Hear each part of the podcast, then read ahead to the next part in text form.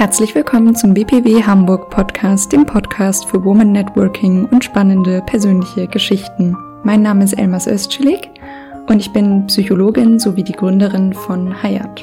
Ab sofort gibt es wieder alle zwei Wochen den Podcast zu hören auf allen bekannten Kanälen sowie im Februar das Finale. Nun aber ganz viel Spaß bei der nächsten Folge.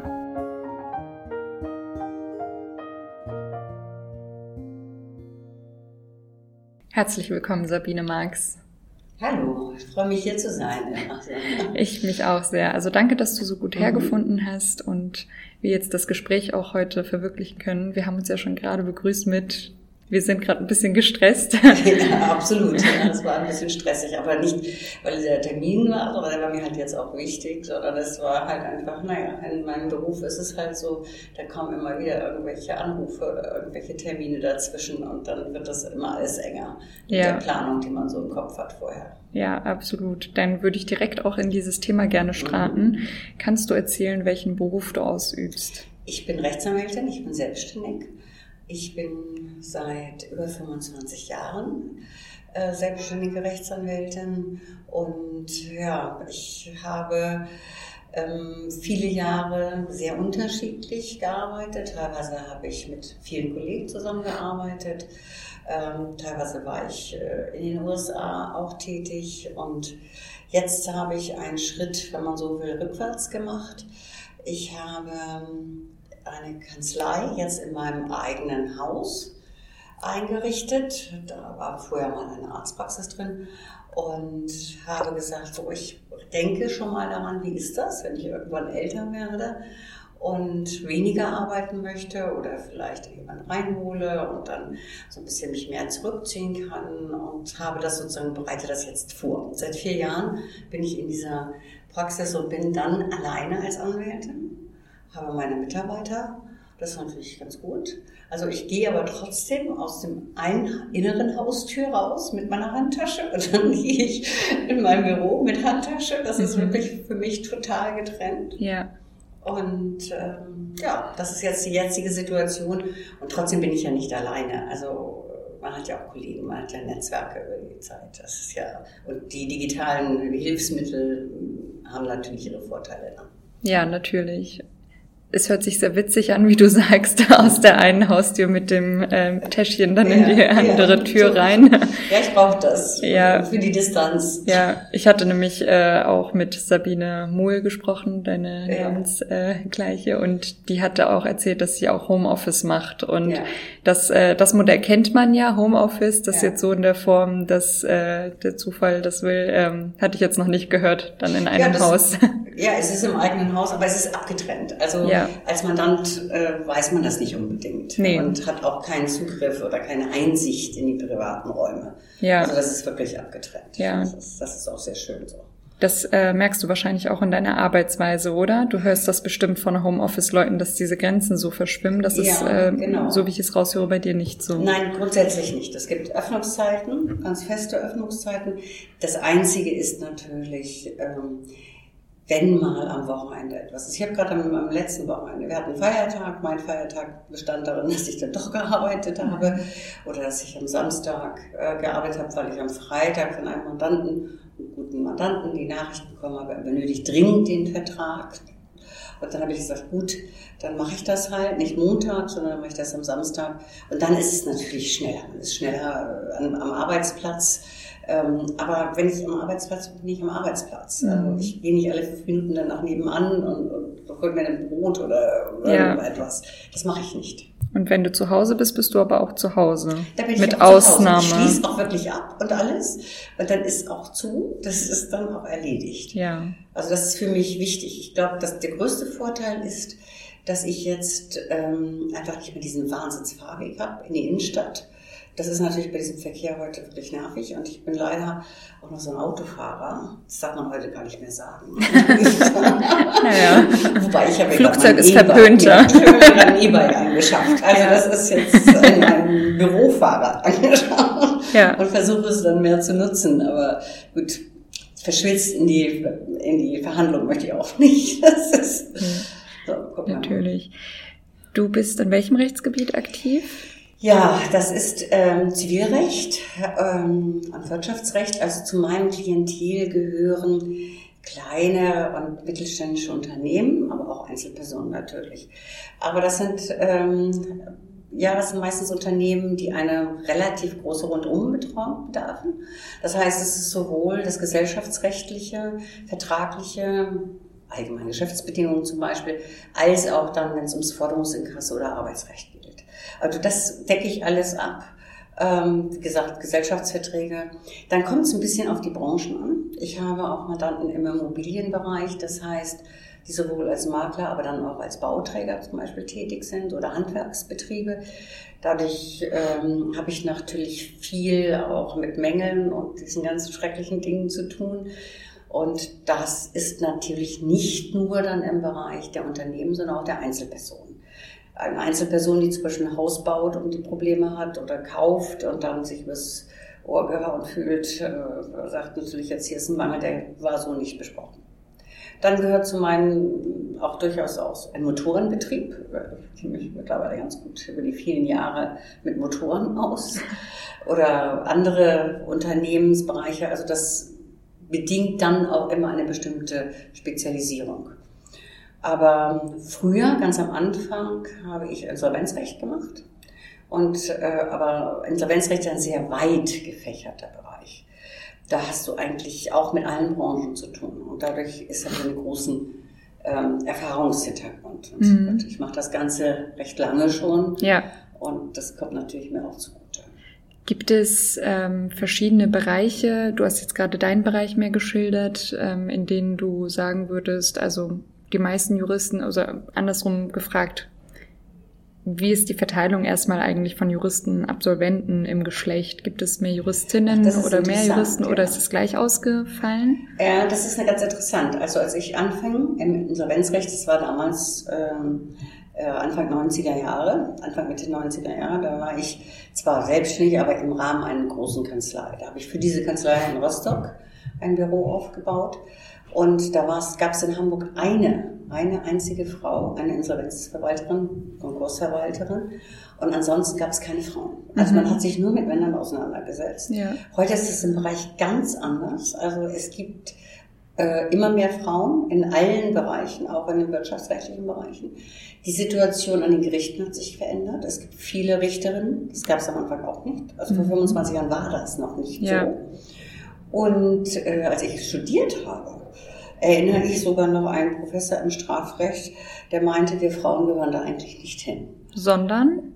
Ja, also das, er würde nicht verstehen, was wir hier eigentlich würden, machen wollen. In dem Rechtsgebiet oder im Jurastudium ja, im selbst? Jurastudium ja. selbst. Das kann man sich heute gar nicht mehr vorstellen. Da waren wir aber auch die Minderheit noch Frauen. Ähm, und ich bin Jahrgang 58, das muss man ja auch so ein bisschen Klar. Äh, mit einbeziehen. Und ähm, Jetzt sind es ja wohl sogar ein, zwei Prozent mehr Frauen als Männer, die mhm. studieren. Und ich finde das toll. Und äh, jetzt gibt es eben auch Prozesse. Das wird dann auf der einen Seite eine Frau, noch eine Frau. Manchmal vertritt man dann auch noch eine Unternehmerin oder ähm, eine Mandantin, die dann auch noch eine Frau, so eine Richterin, eine Frau. Also das äh, ist schon eine andere Dynamik. Mhm. Ich hatte mich nämlich auch gefragt, ob es äh, diese Zuschreibungen gibt. Vielleicht, ach ja, die Juristinnen, die gehen eher in ähm, Familienrecht, Familienrecht ja, genau. Also so ganz klassisch, gibt's ne? Immer noch. Ich werde immer noch gefragt, ja, Juristen, ja, machen Sie Familienrecht? Ja. Ich mache überhaupt nicht. Also Familienrecht, ich mache Scheidung, wenn es dann, die sich einig sind, dass es in zehn Minuten dauert. also äh, alles, was zum Beispiel so mit Kindern und Sorgerecht und all diese ganzen, ich, ich will damit nichts zu tun haben. Mhm. Äh, das mache ich nicht ähm, wenn sie jetzt, wenn du jetzt selbstständig bist und sagst, oh, ich muss irgendwie meine Unternehmen schützen, ich brauche einen Ehevertrag oder wir müssen eine finanzielle Regelung, ja. das ist was anderes. Da ja, das tangiert, um da gehen, ja, da gehen ja. Themen ja auch ineinander, ne? Genau. Also das, das äh, durchaus, also das passt, aber äh, alles dies ganze emotionale. Äh, ich bin ein sehr engagierter Mensch und ich kann solche Themen nicht. Also das ist für mich geht mir zu nah. Ja. Ähm, ich engagiere mich auch fürs Geld und es ist leid, wenn jemand sein Geld verliert oder wie auch immer, das ist ganz klar. Aber das ist was anderes. Man kann sich eher distanzieren. Ich bin auch, ich mache auch kein Ausländerrecht. Äh, auch so diese Schicksale ist auch überhaupt nicht mein Bereich. Wie oft kommt das vor, dass du gefragt wirst oder dass jemand verwundert ist, dass du Wirtschaftsrecht machst und nicht Familienrecht? Also auch das hat sich glücklicherweise etwas geändert, aber es ist immer noch äh, irgendwie komisch. Es ist immer noch interessant, dass das äh, Verwunderung auslöst. Ja. Auch, insbesondere auch, als ich damals Insolvenzrecht, Insolvenzrecht, das war ganz, äh, ja. es ist also, es ist noch nicht ganz so in der Bevölkerung angekommen, aber auf der anderen Seite gibt es immer mehr, da es auch mehr Frauen gibt. Und ich habe ja jetzt meinen Standort gewechselt in ein Wohngebiet oder einen Bereich, wo es nicht so viele Anwälte gibt in der Innenstadt. Und merke, es kommen doch recht viele Leute, die suchen sich mir aus, also meine Person aus, und gehen, weil sie sagen, ich, ich möchte zu einer Frau. Mhm. Das gibt's. Also das Spannend. Dann, ja, das ist, die glauben, auch gerade Männer, äh, die glauben, also sie werden besser verstanden. Mhm.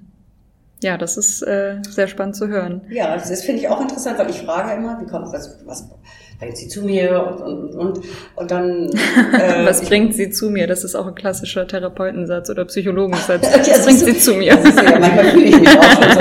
Also sag bitte nicht, also das ist äh, man äh, doch so manches Mal macht ist man auch hält man Händchen. Also ja. das ist schon so. Also oder es liegt auch an mir. Ich sage immer, ich bin ein bisschen eine Anwältin zum Anfassen.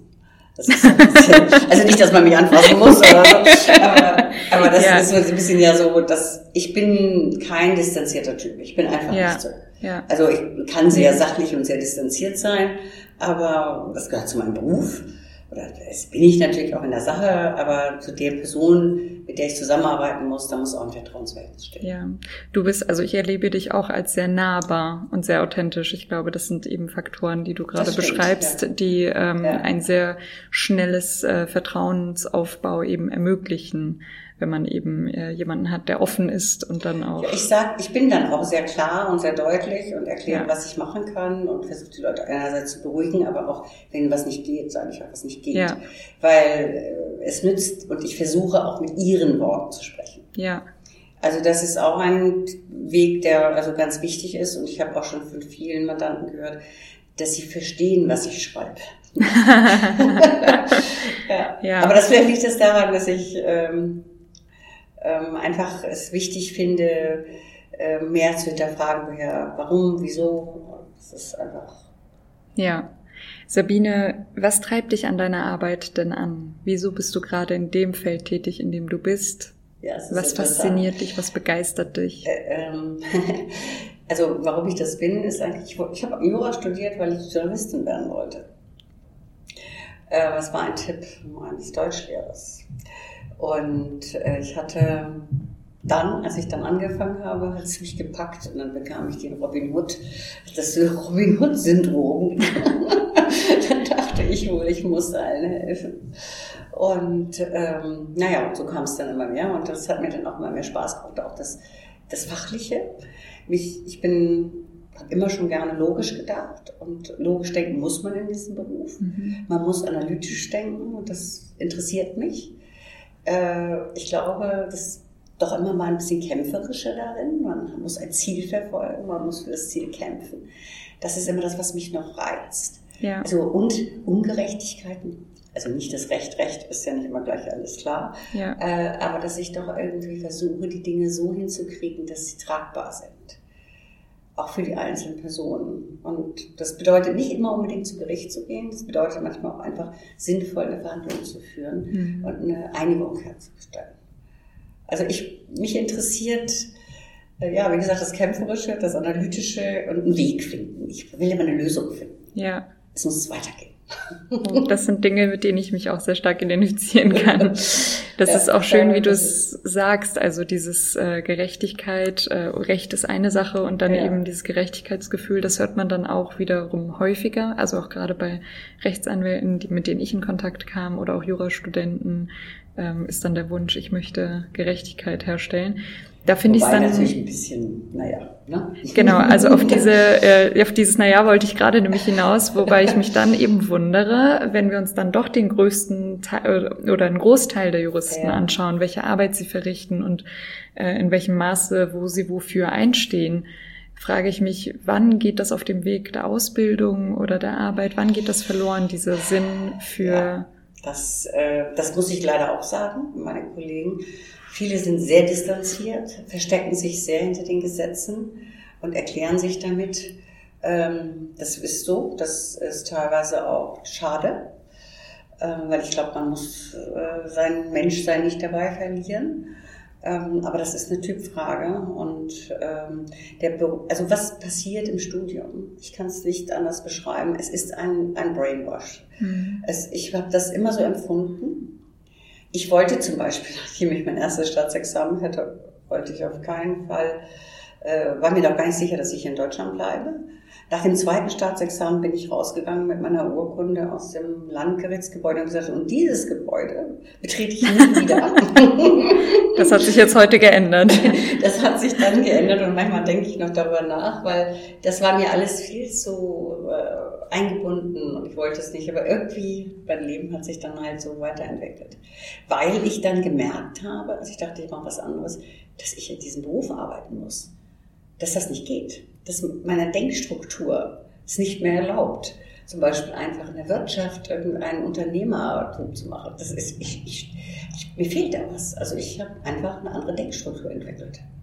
Und es bleibt dann ja auch als Methodik übrig, ne? Ja, also auch exakt, wenn du diese exakt. Freiheit im Studium nicht hattest oder natürlich auch nicht Gesetze einfach so, wie nach dir ist, gerade auslegen Aus, kannst, genau, ne? Genau. Ähm, gibt es eben diese Methodik, die du da ja. erlernen durftest, die ja dann noch zurückbleibt. Und dann gehst du, mal, so, gehst du vor. Also ich höre das ja auch von in Gesprächen, privaten Gesprächen. Ah, jetzt kommst du mit der Juristin durch. Und ich kann das auch gar nicht anders. Also ich mhm. kann, natürlich kann ich auf der, ich kann auch ganz auf der emotionalen Ebene mit dir diskutieren, mir das anhören. Das ist aber eine andere Ebene. Mhm. Wenn du dann sagst, ja, okay, wie mache ich das? Dann schalte ich um und dann bin ich nicht mehr. dann, dann Sabine, das, das kenne ich. Ja, äh, das höre ich auch. Ach ja, da hört die Psychologin zu. Oder ach ja, hä? Ja, wieso genau. Äh, sagst du das? Also sagt man das in der Psychologie? Nee, das sage ich als Person. Person. Ja. Mein Beruf ist noch getrennt von meiner Person. Das gibt's auch noch eigenständig. Ja, das ist halt einfach. Das einzige Schade ist an diesem Beruf, dass er einfach, weil das deutsches Recht ist, man in Deutschland ihn ausüben muss. Äh, und ich wäre sogar in den USA geblieben, weil ich äh, dort viel tätig war. Äh, so war das vor dem Studium? Das war im, also das war nach dem ersten Staatsexamen. Habe ich dann in einer Kanzlei in Florida gearbeitet. Ähm, dachte, aber habe so den, den sogenannten Law School Admission Test absolviert und hatte alle Voraussetzungen dafür, dass ich, äh, ich war dann auch in der Uni, habe dann Kurse dort äh, absolviert, um dort ganz normal mich zu bewerben bei der Law School. Und ähm, dann, das waren persönliche Gründe, ich war verheiratet damals in Deutschland, die mich dann zurückgebracht haben und dann habe ich gedacht, naja, äh, jetzt machst du doch vielleicht lieber noch das Referendariat und zweite Staatsexamen. Und dann habe ich das gemacht. Und währenddessen war ich dann in New York und habe dort meine Station auch gemacht. Danach nochmal auch in New York und in Florida. Also es hat mich dann so gepackt und es habe auch sehr viel Spaß gehabt. Ich hatte äh, zwischenzeitlich hatte ich neben dem Referendariat eine Fachanwaltsausbildung für Steuerrecht gemacht, äh, weil ich dann dachte, das passt alles gut zusammen, passte ja auch. War dann Wirtschaftsprüfungsunternehmen auch in New York kurz tätig. Habe also interessante, interessante Lebensstationen hinter mir. Ja. Wie kamst du denn überhaupt zum Jurastudium? Also du hast gerade schon gesagt, dein äh, Lehrer hat es dir vorgeschlagen wegen Journalismus mhm. und so weiter, ähm, dich dann aber wirklich auch zu entscheiden, so jetzt, das wird jetzt ähm, meine berufliche Identität, ich werde Juristin, wie fiel diese Entscheidung und wann fiel sie? War das direkt nach der Schule oder? Also das, äh, das war, ich konnte gut schreiben, ich konnte gut sprechen. das ist, also sprechen fällt mir leicht. Und ähm, das war halt, äh, ich hatte einfach Spaß. Ich war schon immer ein sehr kritischer Mensch, sagen wir es mal so. Und ich habe mich gern für Dinge eingesetzt. Das war auch schon in der Schule so. Also das ist, ich habe durchaus auch meinen Lehrern auch äh, Probleme manchmal gemacht und sie mit Dingen konfrontiert. Ähm, äh, aber ich war eine gute Schülerin und habe dann auch immer argumentiert und konnte es mir sozusagen leisten, dann war auch ihnen das Leben schwer zu machen. Ähm, und einer davon war mein Deutschlehrer. Und er meinte dann, das wäre doch das Richtige für mich. Und ich fand das auch sehr spannend. Also, aber er sagte eben auch, du brauchst ein festes Grundstudium, du willst doch nicht zur Bildzeitung. Und dann kein. Ich war halt auch sehr äh, sozial eingestellt und also linkslastig und das war natürlich politisch interessiert. Musste also irgendwas. Äh, Wirtschaftsstudium hat mich überhaupt nicht interessiert. BWL, das fand ich irgendwie, das war irgendwie nicht so meins. Da habe ich gesagt, gut, ein Jurastudium, das, das ist ein gutes Fundament. Hattest du bei dieser Entscheidungsphase auch Unterstützung von zu Hause oder ein Anleiten oder äh, ja, das vom war Umfeld? leider nicht so. Äh, dazu muss man sagen, Dazu muss man sagen, dass ich meine Eltern sehr früh verloren habe. Ich war sehr jung. Ich mhm. bin schon mit 14 zu meinem Bruder gezogen, der nur 14 Jahre älter ist als ich. Also ich habe eine nicht einfache Kindheit hinter mir, habe aber einen ganz tollen Bruder, der äh, mich und dann auch später, dann danach kam dann seine Frau dazu, äh, mit denen ich zusammengelebt habe. Meine äh, die erste Tochter habe ich ein bisschen mit großgezogen. Mhm. Und ähm, das war immer mein, ja, mein, mein Familienhafen. Mhm. Ähm, und ähm, da muss man einfach zu sagen, dass das, natürlich haben wir darüber geredet, aber das, die hatte, weil junger Mann mit junger Familie hatte seine eigenen Sachen. Und ich Was musste schon sehr früh auf meinen eigenen Füßen stehen. Ja. Mhm. Was waren die beiden vom Beruf? Also mein Kaufmann, also mein, mhm. mein, mein ist selbstständig, so Unternehmer. Äh, und also ist älter als eigentlich, was heißt immer noch, aber ist eigentlich in Rente. Und äh, meine Schwiegerin hatte, war selbst viel jünger, kaum älter als ich, und hatte BWL studiert, mhm. Lustigerweise. Und hat dann aber im Unternehmen mitgearbeitet. Ja, also Studium war dann ähm, von dem her, wie du Bezugspersonen eben hattest mit, dein, mit deiner Familie, dann ähm, mit deinem Bruder und der Schwiegerin, dann schon auch ähm, kein Fremdwort sozusagen. Also Nein, Uni war dann also ich wollte das. Ich hatte schon, also ich bin die, wenn man so will, die erste meiner Familie, die studiert hat. Mhm. Also in meiner Kernfamilie. Ja. Ähm, das ist schon so, aber Nein, das, äh, ich wurde auch gepusht von meinen Lehrern, muss man dazu mhm. sagen, mhm. weil irgendwann hatte ich dann auch mal das, die, die, die auch, ich gehe mal ein bisschen eher von der Schule ab. Ähm, da muss man, ich habe sechs verschiedene Schulen besucht, da muss man auch zu sagen, was durch viele verschiedene Ursachen vorgerufen ist in meinem privaten Leben, was auch sehr äh, nicht einfach war. Und, ähm, aber meine Lehrer haben ja manchmal der Meinung, ich bin zu höherem Niveau, in Anführungsstrichen. Ja. Also ich sollte studieren. Ja, toll, dass du da so Unterstützung erfahren hast. Also das hat dann ja auch ja, gefruchtet, das, ne? Ja. Du bist jetzt Rechtsanwältin. Ja, das, das ist so. Ich habe ja schon mit 17 alleine kurz, also ich war noch nicht mal 18 alleine gewohnt, da habe ich noch nicht mal mein Abitur gehabt. Mhm. Und habe das aber irgendwie, ja, ich konnte mich da durchsetzen. Habe immer nebenbei jobben müssen, mich finanzieren müssen. Also ich wollte gerade fragen, wie hast du die Finanzierung für dich gesichert? Ähm, gerade mal 17? Eine Halbwaisenrente oder Waisenrente dann, ähm, die nicht so viel ist natürlich. Aber ja, und dann nebenbei jobben, arbeiten, mhm. in den Semesterferien, in den Schulferien, das immer, ich habe immer gearbeitet. Mein erster Job habe ich bei, ersten Job hatte ich bei Deichmann. Schuhe verkaufen für drei Mark die Stunde. Ich dachte schon, ich habe damals in der Schulzeit auch, ich glaube, ich habe fünf Euro die Stunde bekommen. Da gab es noch ja. Mindestlohn oder da sowas gar nicht. da dachte ich schon, ich hätte wenig bekommen. Drei Mark die Stunde. Ja, ja. Aber da war, das war auch ganz interessant und da wollten die dann unbedingt, dass ich dann auch samstags, damals als man samstags noch zur Schule gegangen, auch dann arbeiten. Das war mir dann aber so, dann habe ich so, ich habe zu arbeiten. Also ich war immer, die Schule oder solche Dinge, ich konnte, also aus mir heraus habe ja. ich Prioritäten gesetzt, ja. Ja. Das ist einfach so, ja, starker Wille. Ja, jetzt macht das äh, Kämpferische, was dich begeistert genau. in deiner Arbeit, genau. auch biografisch ja. sehr Sinn. Ja, und jetzt, genau, so passt das alles zusammen. Deswegen auch, äh, da ich weiß, dass es auch Leid gibt im Leben, ähm, äh, ich aber eigentlich ein sehr positiver und fröhlicher Mensch bin, ein sehr offener Mensch bin, aber ich möchte mich damit nicht so sehr beschäftigen. Deswegen möchte ich auch beruflich ein bisschen Abstand nehmen, mhm. Was mich zu sehr betrifft. Ja. Ich hatte auch mal die Idee, ich studiere Psychologie, wovon mein Bruder mir dann abgeraten hat, vor der Vorstellung, das ist nicht gut für mich, für meine mhm. Seele. Aber du bist heute glücklich mit deinem Beruf und äh, mit deinem ja. Studium. Ja, ich, ich denke, das passt zu mir. Ja, schön. Ich habe was gefunden, was zu mir passt. Ja, dein Heimathafen im Beruf. Genau. Ja, jetzt, ähm, ich lebe mit einem Mann zusammen aus Spanien mein Lebensgefährte, und der möchte gern, dass ich jetzt nach Spanien mit ihm gehe.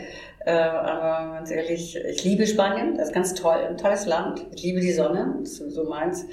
Ähm, aber ich, ich, liebe meinen Beruf und es ist zu früh für mich, äh, das sein zu lassen. Und ich kann es nur hier ausüben. Ja. Das, ähm, also bleibt der Ju Juristenberuf oder auch Rechtsanwaltsberuf dabei, dass man es wirklich nur aus Deutschland aus ausüben kann? Naja, also es ist ja so, ich, ich könnte jetzt nach Spanien gehen und dort versuchen natürlich deutsche Urlauber äh, deutschen Recht zu beraten. Mhm. Aber ich weiß gar nicht, äh, da gibt es ja auch Kanzleien, die auch sowieso dann, ich, ich habe eine Referendarin, hatte ich, die hat bei mir gearbeitet, die ist jetzt, äh, soweit ich weiß, in Valencia in einer Kanzlei mit ihrer deutschen Juristenausbildung dann dort bearbeitet sie eben diese Art von Fällen. Ja. Aber das, da geht man hin als junger Mensch, mhm. geht in eine größere Kanzlei rein und ist dann in einem gewissen Umfeld. Da ja. passt das zusammen. Aber du hast ja dein ähm, Klientel hier, die du betreust, eben. deine Mandanten. Du könntest das nicht, also an sich, du triffst deine Mandanten ja nicht regelmäßig. Also du stellst dir vor, dass ich jetzt das Digitale nutze. Richtig. Dann, ja, also das ist natürlich Dazu kann ich dir sagen, das habe ich mal gemacht sogar schon. Aber okay. Es sind Anfänge, das ist schon sehr lange her. Das war 2003, habe ich mein halbes Jahr meine Kanzlei aus den USA geführt. Oh, das ist sehr beeindruckend zu mhm. hören, gerade weil diese Debatte ja auch gerade ja, auf New Work und genau, äh, digitales Nummerntum. Ja, 2003. 2003. Da, hatte, das habe ich das erste Mal Diktiersysteme mhm. ähm, habe ich reingenommen und konnte mit also Diktate dann äh, per E-Mail versenden. Ähm, da gab es halt noch nicht alle Möglichkeiten, aber ich habe das dann versucht und das ging ganz gut. Ich hatte jemand in der Kanzlei, war nicht allein in der Kanzlei, jemand, der für mich unterschreibt. Hatte meine Sekretärin, die mich also versorgt haben mit den Daten und Zahlen. Aber ich habe Mandanten verloren, weil ich nicht vor Ort war. Ich konnte es aufrechterhalten mhm. und ich kann sicherlich, und es gibt immer mehr Kollegen, die sagen, oh, ich bin jetzt mal vier Wochen auf Mallorca und mache das. Das geht. Ähm, ich bin auch gerade dabei, viel umzustellen. Also Thema ist Spracherkennung, Thema sind Diktieren, äh, digitales Diktieren, äh, digitale Akten etc. Aber ich bin dann auch noch so ein bisschen so ein haptischer Mensch, ich habe gerne mein Papier in der Hand. Also ich, ich bin damit auf dem Weg, um mir mehr Freiraum zu geben. Aber ich bin noch nicht ganz so weit. Was glaubst du, was hat, äh, du hast ja gerade schon gesagt, also durch die Nichtpräsenz gehen dann Mandanten verloren. Was glaubst du, was da die, ähm, ein Hindernis ist? Also es Mandanten, die man hat, gute Mandanten aus Unternehmen, äh, da ist das sicherlich äh, durchaus möglich, ist auch so, weil man sich schon kennt, weiter fortzuführen. Ich glaube, die Menschen wollen immer noch gerne einen persönlich kennenlernen, mhm. einen eigenen Eindruck haben in einem persönlichen Gespräch. Ich merke das immer, äh, immer wieder oder ich kenne Leute, die zu mir gewechselt sind, weil sie sagen, ja, der, der hat nie Zeit oder da spricht nicht mehr, ich muss mal mit irgendwelchen anderen Leuten sprechen, die dann, die mhm. wechseln immer. Ich habe gern eine einzelne Person, die mit mir das Gespräch führt oder ja. wo ich das Gefühl habe, nimmt sich jetzt die Zeit. Ja, das ist ja sowieso im Juristenberuf auch oder auch in äh, ähnlichen Berufen, auch mit Steuerberatern und so weiter, eine ähnliche Situation, dass da ja auch immer Zwischenstellen sind, mit denen man, man dann auch halt spricht. Mal präsent sein. Ja. Nicht, es wird nicht dauernd und es, es gibt wirklich immer mehr Telefon, immer mehr per E-Mail. Es ist wirklich, also das ist wohl schon so, äh, äh, dass das geht, aber es ist, ähm, es, ja, ähm, ich hab das, jedenfalls erlebe ich das so. Aber ja. wobei ich auch bei neuen Mandanten selber, muss ich ganz ehrlich sagen, habe ich auch selber gern den Eindruck. Mhm. Ich selber versuche, möchte gerne äh, erfahren, wie, wie ist dieser Mensch, wie wirkt er auf mich. Also das ist schon, und das ist nicht nur so über Skype äh, möglich, finde ich. Ja. Also das finde ich sehr spannend, dass du das so sagst, weil es gerade äh, auch zum Beispiel in der Psychologie gibt es jetzt viele Versuche, wie kann man ja. auch Therapien, wie kann man Coachings ja. im Online-Verfahren ja. anbieten und Da ist es, denke ich, auch schon äh, eine große Hilfe, wenn beispielsweise Leute auf dem Land wohnen und da gibt es die, äh, das Angebot nicht und die können dann aber über Computer beispielsweise das in Anspruch nehmen oder diese freie Flexibilität, das über eben also das äh, Computer also, zu machen, es, hat natürlich Vorteile. Genau, aber der große Nachteil ist eben, es geht nichts über diese persönliche, zumindest das Kennenlernen. Genau, das Kennenlernen. Über das ich glaube, das ist, zu haben. Es ist ja auch, also ich habe ja auch Familie in den USA und es ist einfach so, äh, man kann ganz viel, das, der Kontakt ist heute viel besser aufrechterhaltbar. Oder man kann wirklich täglich mal skypen oder FaceTime oder wie auch immer. Äh, das ist witzig und das ist lustig. Ich habe eine Idee, wie das Haus gerade aussieht äh, von meiner Nichte, was ist da passiert oder was hier passiert. Ähm, aber ähm, das ist das ist gut, aber wenn ich gar nicht kennen würde, wäre, wäre das äh, nicht, nicht zu nah. Also könnte, würde das nicht immer wieder eine, eine Quelle, die man irgendwann mal aufgemacht hat, speisen. Ja. Äh, so würde ich das irgendwie äh, das ist ein schönes bezeichnen. Bild. Ja, das ist mir gerade so eingefallen. Ja. also irgendwie eine, ja, das ist so eine Energiequelle und die wird dann immer, die kann man aufrechterhalten so, aber ganz neu. Irgendwie muss sie mal entstehen. Vielleicht ist das sowas. Auch die Energie zwischen den Menschen. Ja. Hast du äh, so eine Quelle für dich, die dich vorantreibt in deinem Leben gefunden? Also ich habe sicherlich eine Sache ist wirklich bin ich mir selber. Das ist, ähm, dass ich mir immer sage, meine Erfahrung ist, es geht weiter, es kommt immer wieder was Gutes. Ich habe ähm, ich habe meinen Bruder erwähnt, also ich habe Familienmitglieder, die mir sehr nahe sind. Die sind mir, also mein Bruder ist ein ganz wichtiger Teil in meinem Leben geworden und seine Frau und seine Kinder sind mir sehr wichtig oder auch andere äh, aus der Familie. Und ähm, so, dass man mal sprechen kann. Und ich habe sehr gute Freunde. Das sind nicht, also enge Freunde, das ist eine Handvoll, die, wo ich wirklich, äh, ich denke, da haben wir ein gutes Vertrauens, gute Vertrauensbasis und natürlich mein Partner gehört auch dazu. Ja. Aber das sind, ähm, ja, das ist einfach etwas, wo ich das Gefühl habe, das ist es. Und ein, ja, eigentlich, ich, ich bin ja so ein Mensch, der glaubt, dass wir ja letztendlich müssen wir alle auch mit uns klarkommen.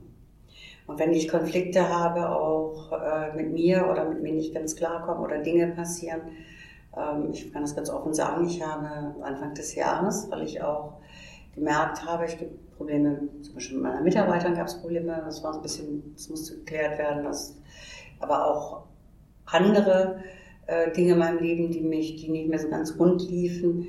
Und ich habe mir dann jemanden gesucht, mit dem ich spreche. Ja. Ich habe eine äh, Therapeutin, mit der arbeite ich bestimmte Verhaltensweisen oder Sichtweisen auf. Auch ja. das mache ich noch. Ja. Auch immer mal wieder, dass mhm. ich gucke, ähm, was ist jetzt, was stört mich, was reagiere ich auf was Altes, was tue ich da jetzt ja. eigentlich? Ich, ich möchte auch einen, meinen Beruf also entspannt haben. Ich hatte Phasen, wo ich gesagt habe, ich halte es nicht mehr, also muss hier weg. Ja. Und da muss man mal gucken, warum. Das ist total äh, der Bereich, den ich jetzt als nächstes angesprochen hätte oder auch als zuletzt, ähm, weil wir schon mit der Zeit so voranschreiten, ähm, wie du mit psychischen Belastungen eben umgehst und äh, das ist natürlich sehr, sehr wertvoll, wie du sagst, jemanden zu haben, mit dem man eben, der eben auch dafür ausgebildet ist, ähm, genau. dann darüber zu sprechen und der ja auch ab und zu mal den Spiegel aufrecht halten kann und sagen kann, genau, Form. genau. Ja. Also ich habe, äh, ich muss dazu sagen, ich habe schon meine Burnouts hinter mir, weil ich ein leistungsorientiert war und ich neige dazu, mich zu übernehmen oder nicht auf meine innere Stimme zu hören. Und ich hatte wieder so eine Phase, genau vor einem Jahr, ähm, und bin da auch noch gestürzt, ganz schlimm. Und das hat mir irgendwie gezeigt, so geht es jetzt nicht weiter. Mhm. Und das war auch ein Auslöser, dass ich gesagt habe, ich muss irgendwie zurückweichen ja. und mir Freiraum nehmen. Das ist in deinem Beruf oder auch bei deinen Kollegen ja keine Seltenheit. Nein, was nicht. glaubst du, was sie darin hindert, die sich da auch zum Beispiel noch, bevor sie vielleicht dann auch wirklich ähm, ihren Zusammenbruch haben oder ihr ausgebrannt sein oder eben diese Überforderung, die dann einen früher oder später ja einholt. Was glaubst du, was sie daran hindert oder was ihnen helfen könnte, da eben bereits früh daran zu arbeiten? Das ist eine inter interessante Frage. Also ich muss ganz ehrlich sagen, ich, äh, ich glaube, eins ist, dass wir sehr eingebunden sind. Wir haben Fristen, wir haben Termine, wir haben Ansprüche und in unserem Studium, wir werden immer wieder gefordert, das ist auch ein Haselstudium, auch das ist kein besonders persönlichkeitsförderndes, sondern das ist ehrlich eher persönlichkeitszerstörendes Studium, das muss man einfach mal so sagen. Mhm. Und wir sind es gewohnt, dass wir leiden, hört sich echt schrecklich an, aber ich glaube, dass es so ist, dass wir äh, kämpfen, also in unserem Beruf und dass es schwerfällt, dann zu sagen, so ich kann das nicht, weil wir müssen ja immer alles können. Juristen sollen ja auch immer Lösungen äh, bringen. Mhm. Und da ist es ein Bereich, wo wir keine Lösungen haben. Und vielleicht äh, ist dann auch der Stress oder diese viele Arbeit, äh, schränkt dann auch die sozialen Kontakte ein. Mhm. Man spricht nicht so gern darüber.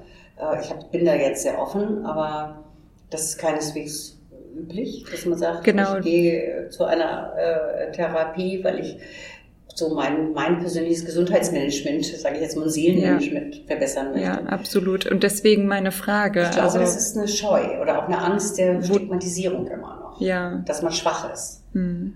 Also. Was könnte da helfen? Was, also, oder fällt dir da irgendwas ein? Es muss jetzt auch nicht, ne? Nur falls du da, ähm, also wie du sagst, Stigmatisierung ist eben eine Sache. Es ist ja auch etwas schon sehr bekannt. Also es ist mittlerweile nicht nur durch die Forschung belegt, mhm. sondern eben auch in der Gesellschaft angekommen. Es wird thematisiert. Es wird besser, auf jeden Fall. Ich habe auch nicht das Gefühl, mich dafür schämen zu müssen. Äh, Thema Coaching zum Beispiel. Jetzt wird alles, wobei vielleicht muss man es einfach wirklich unter den Begriff Coaching packen. Ich ja. glaube, viele Leute können damit sagen, oh, ich habe einen Coach. Ja. Das ist besser. Ich habe eher einen Coach. Ich habe einen Therapeuten, ich habe einen Coach. Ja. Ich könnte auch sagen, meine Therapeutin ist mein Coach, ist sie ja. letztendlich auch, ist ein mhm. Lebenscoach. Ja. Ähm, ich habe auch darüber nachgedacht gehabt im letzten mhm. Jahr, ähm, dass ich Coach vielleicht auch für mein ja. das Time Management oder also Zeitaufteilung äh, äh, etc. Und ähm, äh, aber irgendwie habe ich dann gemerkt, ja, ich brauche gar keinen Coach, der mir sagt, ich pack den Stift nach rechts, äh, ist besser für dich, sondern das geht ganz woanders los. Ja. Aber das ist jetzt bei mir so. Aber es könnte auch sein, dass andere Leute, dass das doch auch ein bisschen Zeit Management dazu auch gehört. Also ja, sicherlich das auch, aber was du gerade ansprichst, ist äh, auch meine Erfahrung und auch der Grund für meine Wahl meiner beruflichen, ja, äh, meines beruflichen Wegs. Ja, genau, weil es wirklich nach wie vor ähm, Coaching ist ja. äh, weniger stigmatisiert ja, und wenn es das ist, was es braucht, dann sehr gerne, solange man die Arbeit darunter immer noch machen kann. Und ich kann immer noch schauen, gibt es da mittlerweile. Das ist ähm, toll, was du da machst. Also diese Kombination finde ich auch toll. Ja. Du hast ja gesagt, gerade bei Juristen. Ich glaube, vielleicht sollte man auch mal einen Artikel äh, veröffentlichen dazu. Es wäre, ich habe gar keine Ahnung, was es da so alles gibt, aber vielleicht einfach in Fachzeitschriften einfach so mal, also juristischen Fachzeitschriften, vielleicht mhm. einfach mal ein auch sehr spannend äh, bei unserem örtlichen Anwaltsverein, wenn man sich mal überlegt, was für ein Workshop könnte man mal anbieten, mhm. wäre vielleicht ja auch mal interessant. Stressbewältigung über Anwälte zum ja, Beispiel. Absolut. Oder auch, wie mache ich das? Denn das Glas Wein und Alkohol ist übrigens bei den Anwälten gut ver äh, vertreten. Ja, ich so wie bei Unternehmern ja auch, ne?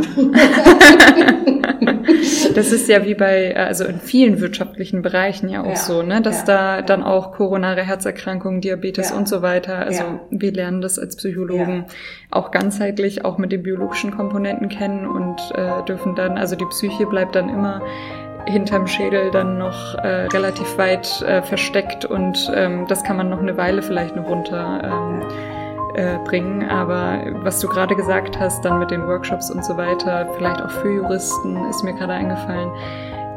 Irgendwie habe ich das Gefühl, das hört sich so an, als ob der Rechtsanwalt dann ähm, jemand anderen gut verteidigen kann, aber sich eben selbst. sich selbst nicht. Nee, also in eigenen Sachen bin ich auch schlecht. da finden wir sicherlich eine Lösung